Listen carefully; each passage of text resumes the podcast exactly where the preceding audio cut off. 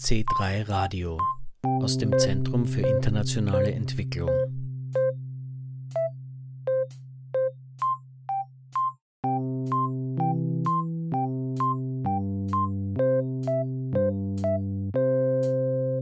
Am Montag, den 3. März, hat im C3 eine Podiumsdiskussion zum Thema Unternehmenstätigkeit in Entwicklungsländern stattgefunden. Der Untertitel Welche Macht und Verantwortung haben österreichische Firmen? Bei C3 Radio begrüßt sie Jürgen Planck. Die Frage nach der Corporate Social Responsibility, kurz CSR, der sozialen Verantwortung von Unternehmen, hat durch die Globalisierung an Bedeutung gewonnen. CSR heißt freiwilliges, verantwortungsvolles unternehmerisches Handeln, das über die gesetzlich vorgegebenen Rahmenbedingungen hinausgeht. Dazu hat es in den letzten 20 Jahren durch die weltweite wirtschaftliche Vernetzung eine rege Diskussion gegeben. Denn gerade in Entwicklungsländern mit schwachen Institutionen ist es mitunter schwierig, negative Folgen von Unternehmenstätigkeit zu verhindern. Dr. Werner Ratzer von der ÖFSE beschreibt in seiner Einleitung aber eine Gegenbewegung dazu.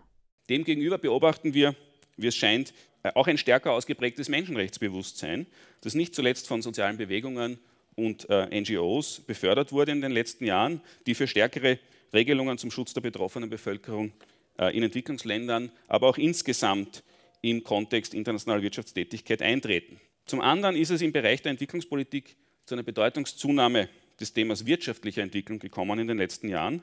Besonderes Augenmerk wird dabei der Entwicklung des Privatsektors in Entwicklungsländern beigemessen.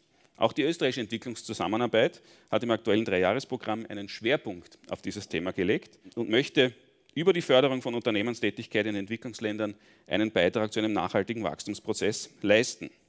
Welche Chancen sich hier ergeben, welche Aspekte in der Diskussion vielleicht bis zu, bisher zu kurz gekommen sind und welche Herausforderungen im Spannungsfeld zwischen Unternehmenstätigkeit in Entwicklungsländern, staatlicher Entwicklungszusammenarbeit und inklusiver Entwicklung hier auftreten können. Darum soll es am heutigen Abend gehen.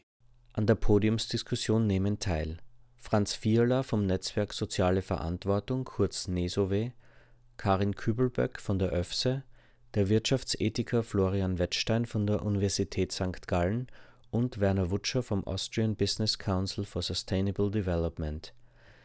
In seinem einleitenden Vortrag fasst Florian Wettstein den aktuellen Stand zum Thema Unternehmenstätigkeit und Verantwortung zusammen. Und da hat sich in der Tat sehr viel getan. Vor allem eine äh, Initiative der, ähm, der UNO, und das ist, äh, die, sind die Guiding Principles, die äh, Professor Ruggie, ein, ein Harvard ähm, Professor seit 2005 entwickelt hat. Ähm, ein sechsjähriges Mandat war das und das lief dann 2011 aus das ist sicher die wichtigste und gewichtigste ähm, Entwicklung äh, in, in, den letzten Jahren im Bereich, würde ich mal sagen, internationale Unternehmensverantwortung und auch gleich ähm, in, in, der äh, Schnittmenge von, von Menschenrechten und, und, Unternehmenstätigkeit oder Unternehmensverantwortung. Und das gleicht sich ja heute immer, immer mehr an. Das war nicht immer so. Das ist eigentlich eine neuere Entwicklung, eben seit, seit Ruggie ähm, dieses Amt äh, gehabt hatte. Also früher war es so, Menschenrechte wurden als Staatsverantwortung äh, angesehen und Unternehmen hatten zumindest aus der Sicht des, des Völkerrechts. äh, und der herrschenden Doktrin keine Menschenrechtsverantwortungen. Es ist zu früh, von einem Paradigmenwechsel zu sprechen, aber das, das ändert sich langsam, aber sicher. Wie man es wahrnimmt, äh, auf einer moralischen oder ethischen Ebene, äh, scheint sich das heute doch ein bisschen umzudrehen. Ähm, das ist ein sehr, eine sehr große Errungenschaft, insbesondere in diesen kurzen sechs Jahren. Ein zweiter Erfolg ist, dass das das Framework und die Guiding Principle eigentlich jenseits reiner Freiwilligkeit äh, installiert sind. Sie sind zwar nicht rechtlich verbindlich, das war auch nie der Plan, äh, wurde auch nie angestrebt, aber sie gehen über eine Freiwilligkeit hinaus, die bis anhin eigentlich die Diskussionen geprägt hat. Und das, war, das ist so die, die Freiwilligkeit aller Global Compact, also wo, wo Unternehmen sich sich spezifisch dazu bekennen müssen, die mit ihrer Unterschrift sich zu einer Initiative bekennen und dann kann man sie nachher ähm, neudeutsch accountable halten für, für ihr Commitment. Das ist bei den Guiding Principles anders. Die gelten per se für alle Unternehmungen, ob groß oder klein, ob national oder international, spielt keine Rolle. Eben nicht rechtlich verbindlich, aber es wird angenommen, die alle haben diese Verantwortung. Punkt. Eine weitere Errungenschaft ist, dass sie Kohärenz schafft in der, in der internationalen Policy-Diskussion. Sehr viele Initiativen, die es schon gab, sind quasi äh, auf, auf, das Züglein auf, auf, aufgesprungen.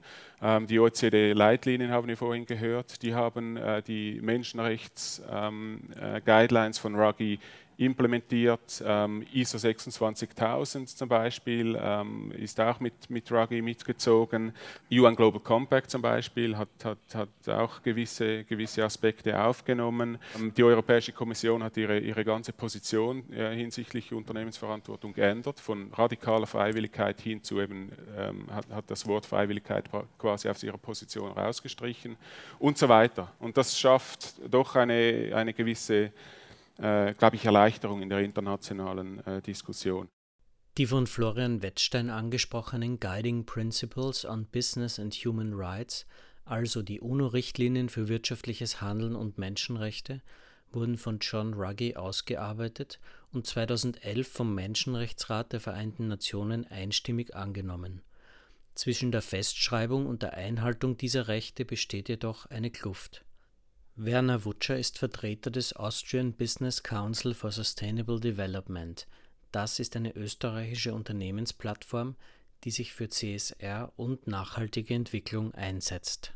Was ganz klar ist und was ganz wichtig ist, ist äh, zu glauben, dass CSR oder Nachhaltigkeit das Wundermittel ist, das alle diese Probleme löst, ist ein vollkommener Irrglaube. Und ich habe oft in der Diskussion den Eindruck, dass das so die die, Woll, die eierlegende Wollmilchsau ist. Immer wenn irgendein Thema auftaucht, dann reden alle von der Nachhaltigkeit und dann glaubt man, damit kann man es lösen. Das, glaube ich, ist eine vollkommene Überfrachtung des Themas und ich war nicht umsonst 14 Jahre in einem Ministerium, als dass ich nicht felsenfest davon überzeugt bin, dass wir ordnungspolitische Rahmen brauchen.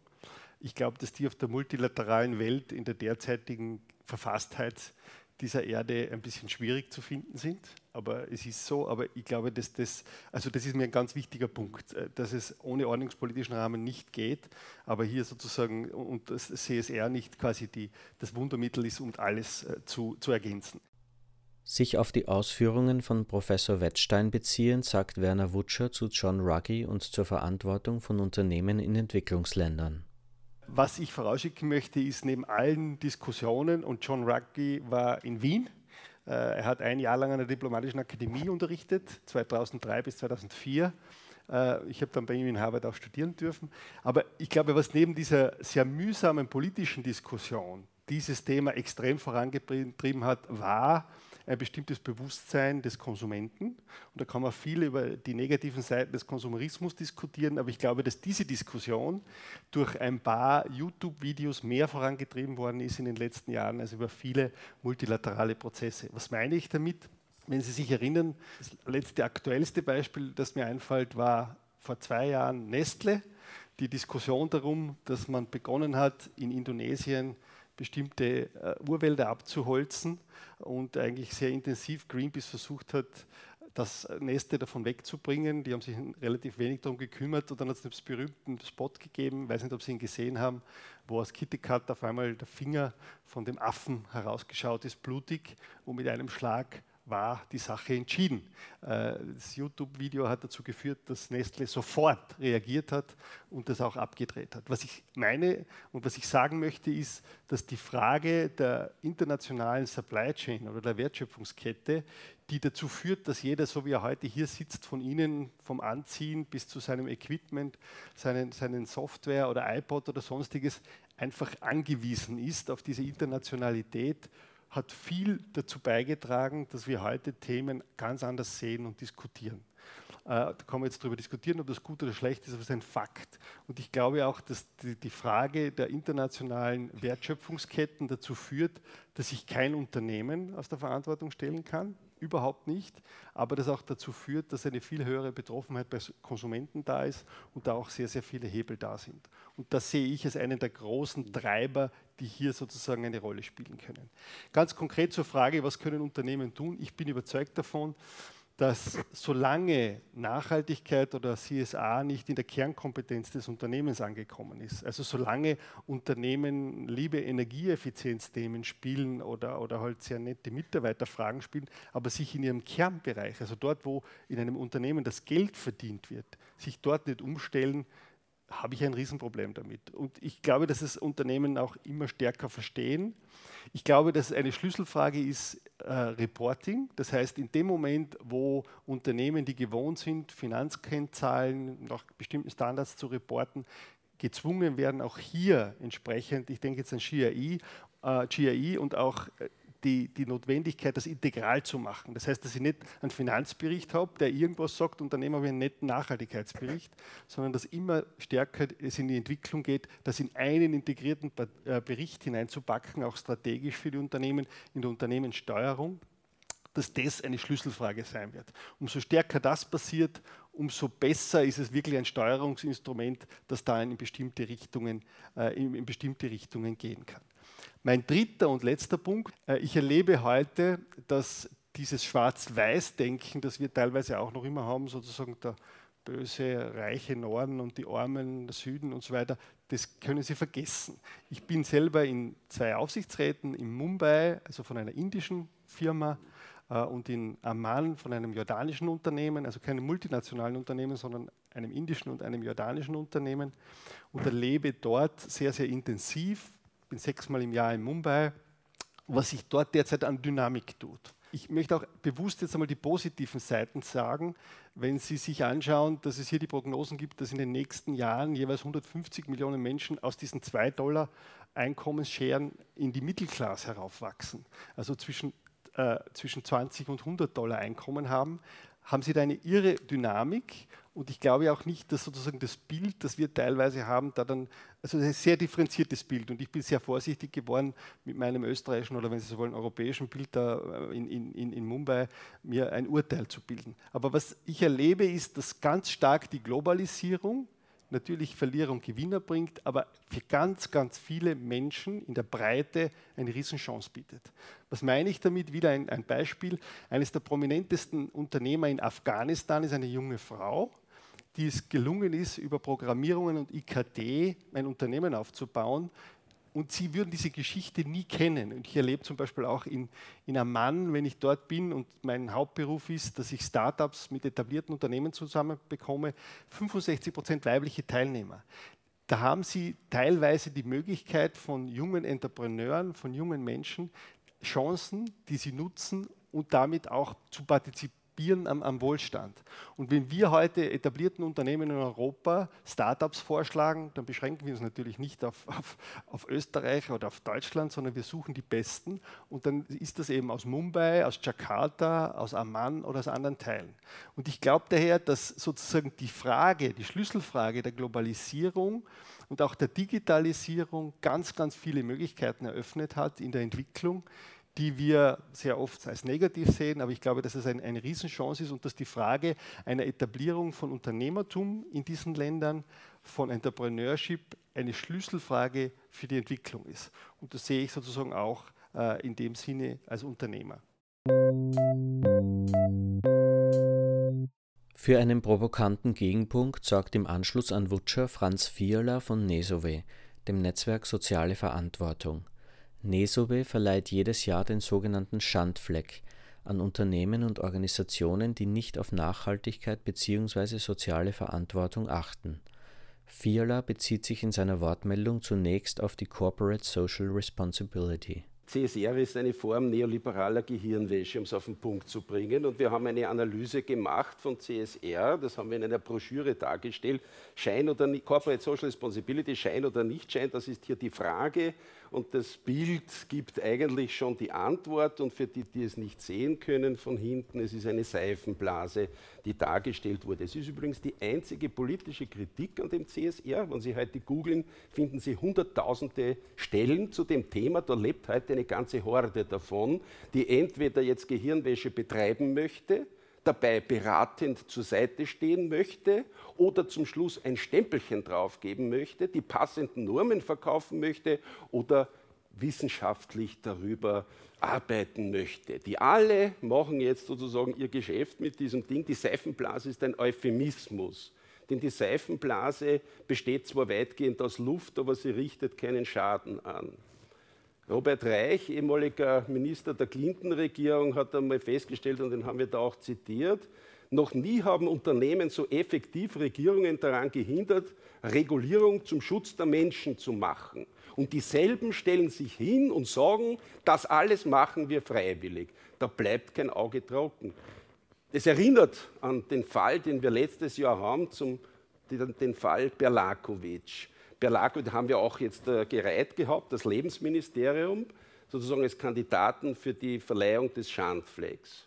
Um was ist es hier gegangen? Ein Umweltschutzminister wird zum Umweltschutzverhinderungsminister im Interesse von Chemiekonzernen, die irgendwelche Neonicotinoide verkaufen wollen und nicht einsehen wollen, dass es wissenschaftliche Gutachten der EFSA gibt, die dem entgegenstehen. Was machen die Konzerne? Sie setzen alle Hebel in Bewegung, um das zu verhindern.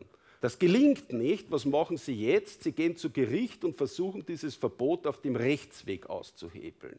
Und jetzt lese man, stelle man dem gegenüber das, was die Konzerne dann zum Thema CSR zu sagen haben. Denn CSR ist das wichtigste Gut in der ganzen Welt und man staune, sie lieben die Bienen, sie lieben die Bienen über alles und eines dieser Unternehmen hat sogar eine Initiative gestartet. Syngenta hat die Initiative gestartet, Büsche zu pflanzen am Rand der Felder. Da können sich die Bienen erholen von den Giften, mit denen sie möglicherweise in Berührung kommen. Da kullern einem die Tränchen über die Backline vor so viel gesellschaftlicher Verantwortung. Zweite Thema ist natürlich das Geschäft. Denn heute, und das ist eigentlich das, was diese ganze CSR-Geschichte so wirklich dramatisch macht, man hat heute erkannt, dass man mit dem Vorgaukeln von grünem Geschäft machen kann. Also Stichwort Green Economy. Ich würde es eher grüne Abzocke bezeichnen. Und dann kommt man dann zu solchen Dingen wie eben dem europäischen Biowahn, der dann dazu führt, dass ganze Wälder abgeholzt werden in Indonesien und dort Palmölplantagen entstehen. Alles natürlich, um den Klimaschutz voranzutreiben. Und da geht es natürlich um die großen Umsätze und das ist das, worum es, denke ich, bei dem ganzen CSR wirklich geht, so wie es bei der Green Economy genau um das geht. Grün angestrichene Produkte zu vermarkten, um damit Profit zu machen. Das ist der Punkt generell zum CSR. Und zum lieben Herrn Professor möchte ich sagen, das, was Sie da jetzt verbreitet haben, ist im Prinzip sozusagen die offizielle Interpretation. Und ich würde meinen, es handelt sich um die Interpretation, so wie sie die Konzerne auch lieben. Herr Ragi, sagten Sie, das wäre der, der jetzt also hier die großartige Arbeit geleistet hat. Na, der Herr Ragi, den hat man nicht zufällig gewählt, denn der Herr Ragi hat schon den Global Compact verbrochen. Der Herr Ragi hat sich bewährt. Der von Franz Viola angesprochene globale Pakt der Vereinten Nationen wurde 1999 vorgestellt. Daran teilnehmende Unternehmen verpflichten sich, die internationalen Menschenrechte einzuhalten, für Gewerkschaften und Umweltschutz und gegen Kinderarbeit einzutreten. Der Global Compact, und jetzt gehen wir wieder zurück in die Schweiz, von dem ein ganz berühmter Schweizer, nämlich Jean Ziegler, sagt, dass eine Propagandaaktion der Konzerne ist, die man nicht reformieren kann, sondern die man nur beseitigen kann. Und dieser Herr Raggi hat sich damit qualifiziert, nämlich für die Guiding Principles. Und es ist so, dass er im Prinzip dann zu dem Global Compact noch ein bisschen etwas dazugeschrieben hat. Zum Teil Triviales, die staatliche Verpflichtung, Menschenrechte zu schützen, die gibt es nicht erst seit Ragi. Das zweite Säule, und das haben Sie völlig falsch dargestellt, das ist die CSR-Säule. Denn diese Verpflichtung der Unternehmen ist keine legistische, sondern das ist bestenfalls eine moralische. Und der dritte Punkt ist Zugang zum Recht. Und auch dieser Punkt wurde meines Erachtens eigentlich sehr fragwürdig abgehandelt. Der Ragi ist keineswegs derjenige, der hier die Menschenrechtsagenda weitertreibt, sondern der Ragi ist, wie das auch Kritiker, die vielleicht ein bisschen kritischer sind als Sie, dargelegt haben. Der Ragi hat also dafür gesorgt, dass die Menschenrechtsagenda konzernkompatibel weitgehend eigentlich zu Grabe getragen wurde. Denn das, was seinerzeit diskutiert wurde, die UN-Norms, die wären natürlich auch nicht per se verbindlich gewesen, aber sie hätten zumindest einen Weg aufgezeigt, um zu so einer Verbindlichkeit zu kommen. Mit dem der CSR-Säule gesellschaftliche Verantwortung oder menschenrechtliche Verantwortung ist es zu Ende für sehr lange Zeit. Ad hoc antwortet darauf Florian Wettstein von der Universität St. Gallen. Rugg ist ein Pragmatiker, oder? Und also dass in, in der zweiten Säule bestenfalls eine moralische Verpflichtung drinsteckt, das stimmt ja so natürlich auch nicht. Das ist ja noch schlimmer als das. Es ist eine, eine instrumentelle Verpflichtung. Oder sie sollen das tun, weil es ihnen letztlich etwas nützt. Ich habe ja auch nicht gesagt, dass es eine legale oder eine rechtliche Verpflichtung, ich habe das gerade gesagt, sei es nicht. Ich bin seit 2005 international wahrscheinlich einer der exponierten Kritiker von, von Ruggie und bin auch eigentlich regelmäßig mit ihm deswegen in Kontakt, weil jedes Mal, wenn ich was schreibe, greift er mich nachher deswegen an. Aber ich habe jetzt natürlich logischerweise die offizielle Position äh, dargestellt, weil ich es irgendwie etwas schade für die Diskussion jetzt hier fände, wenn, wenn ich jetzt meine persönliche, aus der Ethik geprägte, detaillierte Kritik an Ruggie jetzt irgendwie hier darlegen würde. Ich bin Ruggie sehr kritisch eingestellt und ich bin auch einer der letzten Mohikaner, die eigentlich den Draft Norms nachtrauert. Deshalb habe ich auch gesagt, wir müssen irgendwo wieder, wieder auf die Schiene kommen, wo, wo wir einen, einen globalen Rechtsrahmen anstreben können, äh, zumindest. Aber Ruggie hat dort schon einen Punkt, wenn er sagt, das dauert Jahrzehnte. Also wenn, wenn, wir, wenn wir hier auf ein Treaty abzielen wollen, dann sind wir die nächsten 25 Jahre dran. Und da macht es schon irgendwo Sinn, parallel dazu noch einen pragmatischen, eine, eine pragmatische Schiene zu fahren, damit wir zumindest etwas erreichen. Und ich, ich, glaube, wenn wir jetzt sehen, was in den Regierungen passiert, dann ist das nicht einfach alles nur heiße Luft, sondern es geschieht tatsächlich was. Ich meine, natürlich kann man, man kann alles, alles, was man sieht, kann man einfach als, als falsch und, und als heiße Luft abstempeln. Aber ich glaube, das ist nicht unbedingt, nicht unbedingt so. Und es braucht beides. Es braucht die Kritik, um, um das voranzutreiben. Aber ich glaube, äh, so, so weit auseinander sind wir mit den Positionen gar nicht. Das man, können Sie auch nachlesen letztlich, wenn Sie das möchten. Werner Ratzer von der ÖFSE betont anschließend, dass wirtschaftliche Kooperationen zwischen österreichischen Unternehmen und lokalen Unternehmen in Entwicklungsländern in Zukunft vermehrt stattfinden werden. Er stellt zur Diskussion, was die Entwicklungshilfe in den nächsten Jahren konkret tun kann, wenn es darum geht, verantwortungsvolle Unternehmenstätigkeit in Entwicklungsländern zu fördern. Karin Kübelböck, wissenschaftliche Mitarbeiterin der ÖFSE, geht in ihrer Wortmeldung auf den sogenannten Spillover-Effekt ein, den nachhaltigen Transfer von Wissen, der lokal vor Ort bleibt. Sie bezieht sich dabei auf chinesische Unternehmenstätigkeiten in Afrika. Das andere ist, dass ich gern die Unternehmensverantwortung ein bisschen breiter fassen möchte. Und zwar, dass man schaut, welchen Entwicklungseffekt haben dann diese Investitionen, die getätigt werden. Und ich glaube, da ist es einerseits wichtig zu schauen, ob die Maßnahmen, die man setzt, auch die entwicklungspolitischen Maßnahmen, die man da setzt, eingebettet sind in einen breiteren Kontext, sozusagen von, von, von, einer, von, von einer breiteren Entwicklungsstrategie, äh, von einer breiteren auch industriepolitischen Strategie und auch in, in, in gewisse sektorielle Schwerpunkte. Ähm, ich glaube, wesentlich ist auch, ähm, dass man, dass man sich anschaut, trägt diese Maßnahme, die man setzt, zu strukturellem Wandel bei. Also kommt es durch diese Maßnahme zum Beispiel dann zu einer, zu einer Steigerung der Produktivität, zu einer Steigerung ähm, der Fähigkeiten zu einem Spillover. Das ist eine, eine, ein, ein ganz wichtiges Konzept. Das heißt, wenn eine Investition getätigt wird, heißt es dann auch, dass bestimmte Fähigkeiten und gewisses Wissen und Know-how in der Wirtschaft bleibt und auch dort dann wieder weitergetragen werden kann und dort auch verwendet werden kann. Darum ist es ganz interessant, dass es derzeit Forschungen gibt. Ähm, es wird ja China sehr stark kritisiert, zum Teil China in Afrika und sozusagen die Aktivitäten von China in Afrika sind einer der Gründe, warum gerade so auf, auf Wirtschaft und sozusagen Private Sector Development gesetzt wird, weil natürlich China auch eine Konkurrenz darstellt in Afrika.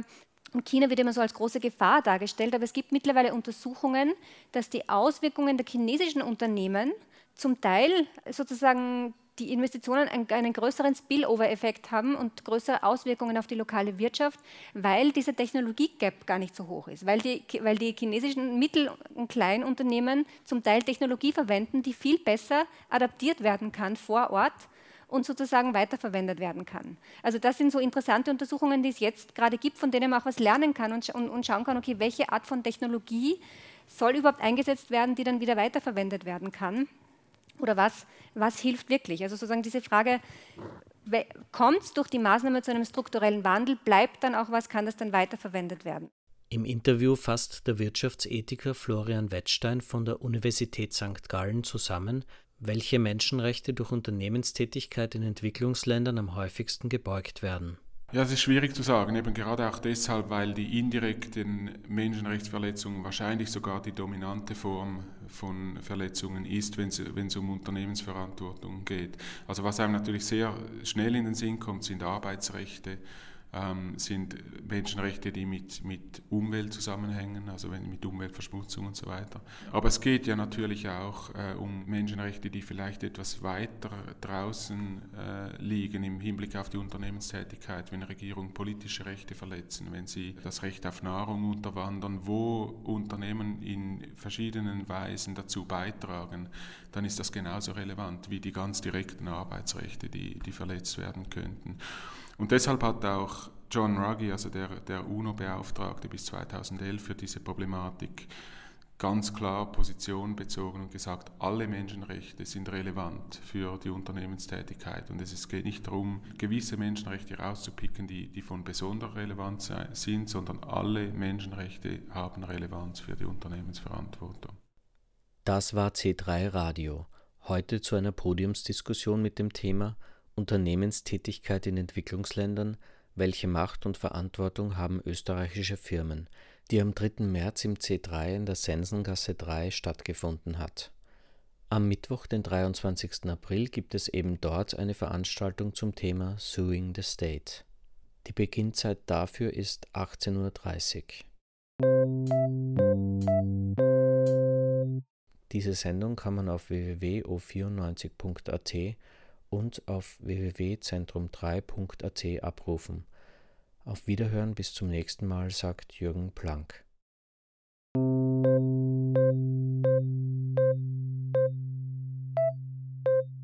C3 Radio aus dem Zentrum für internationale Entwicklung.